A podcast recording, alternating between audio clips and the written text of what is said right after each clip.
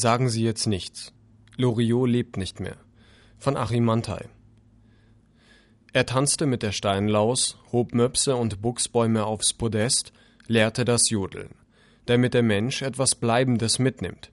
Am 22. August 2011 ist Vico von Bülow, alias Loriot, im Alter von 87 Jahren in seinem Haus in Ammerland am Starnberger See gestorben. Gestern starb der Humor in Deutschland. Jetzt gibt es nur noch Comedy. Ein Fünkchen Wahrheit könnte dran sein an diesem Kommentar eines Bloggers. Diese Anglizismen wären dem Sprachfanatiker, von dem wir uns heute verabschieden, ein Greuel gewesen. Vico von Bülow war ein Universalgenie. Zeichner, Schauspieler, Regisseur, Moderator, auf internationaler Bühne nur mit Peter Ustinov vergleichbar. Unvergessen die Herren Müller, Lüdenscheid und Dr. Klöbner in der Badewanne. Die Ente bleibt draußen. Machtspiele, die angesichts zusammengezogener Schniedel nur lächerlich wirken und ausschließlich als Trickfilm funktionieren konnten.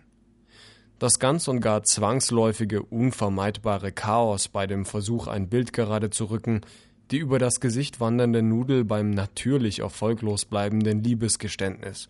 Sie haben da was. Und der Kosakenzipfel, der am unrühmlichen Ende einer nie wirklich bestandenen Urlaubsfreundschaft maßgeblichen Anteil hat. Die Unzulänglichkeiten menschlicher Kommunikation sind zentrales Thema der Arbeiten Loriots. Szenen einer Ehe, die Trilogie von Zeichentrickfilmen, aus der Das Frühstücksei besonders beliebt ist.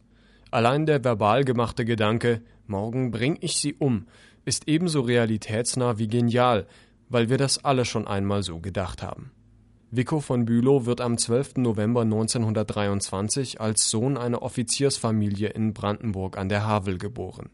Notabitur 1941 und aus Familientradition Eintritt in eine Offizierslaufbahn, die ihn bis zum Oberleutnant und für drei Jahre nach Russland brachte. Keine gute Zeit.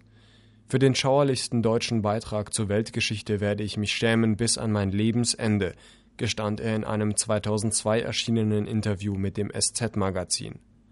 Nach dem Krieg auf Drängen des Vaters besucht er Kunstschule in Hamburg. Erste Karikaturen erscheinen in Stern, Weltbild und Quick. Der Künstlername Loriot entsteht, abgeleitet vom Wappentier der Familie, dem Pirol. 1954 erscheint bei Diogenes das erste Buch Auf den Hund gekommen, die Einführung des Mopses in die deutsche Literatur. Einem noch breiteren Publikum wird er durch das Fernsehen bekannt, 1967 zunächst mit Cartoon, einer Sendung, der er als Moderator zunehmend seinen eigenen Stempel aufdrückte, später die von Radio Bremen produzierte Reihe Loriot mit der kongenialen Partnerin Evelyn Hamann und dem oft verkannten Heinz Meyer, dem Mann mit dem Schnurrbart, der entweder schlecht gelaunt war oder das perfekte Opfer gab, an seiner Seite. Wum und Wendelin für die Fernsehsendungen der Aktion Sorgenkind ab 1971 nicht zu vergessen. Die Sketche sind unvergessen. Passagen daraus haben lange Eingang in die Umgangssprache gefunden. Moment. Ach was. Sagen Sie jetzt nichts. Und das unvergessene Ein Klavier, ein Klavier sind Teil des täglichen Sprachgebrauchs geworden. Wie bitte verhalten Sie sich beim Kauf eines neuen Bettes, das Probe gelegen sein will? Ernst bleiben können Sie jedenfalls nicht. Auch Piloten, die den entsprechenden Weg nehmen, sagen schon mal, auf der linken Seite sehen Sie Kassel, entnommen einem Sketch über Flugreisen. Zwei Spielfilme bleiben.